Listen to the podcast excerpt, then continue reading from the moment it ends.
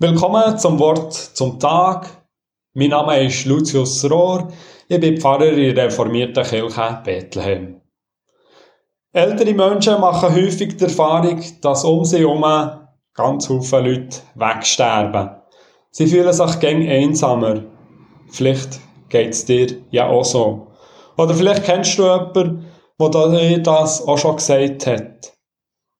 Oder vielleicht fühlst du dich auch sonst einfach manchmal einsam. Zumindest ich kenne so einen Moment auch. Vielversprechend für so einen Moment finde ich die Zusage von Jesus aus dem Johannesevangelium, Kapitel 14. In der Abschiedsrede heißt dort unter anderem, und ich werde Gott bitten, und sie wird euch einen anderen Trost geben, der immer bei euch sein soll die Geistkraft der Wahrheit, die die Welt nicht erfassen kann, weil sie sie weder sieht noch erkennt. Ihr kennt sie, denn sie bleibt bei euch und wird in euch sein. Ich lasse euch nicht als Weisen zurück. Ich komme zu euch. Die Zusage sagt, Gottes heilige Geistkraft ist immer bei uns. Ganz verlassen sind wir nie. Auch wenn es Momente gibt, wo wir von dieser göttlichen Präsenz gerade gar nichts spüren. Momente, wo wir uns verlassen fühlen, verwaist. Vielleicht wie ein Kind. Die Geistkraft können wir nicht haben, wir können sie nicht messen, nicht erforschen. Ich kann sie euch leider nicht zeigen. Ich kann nur probieren, von ihr zu erzählen, versuchen, sie zu umschreiben.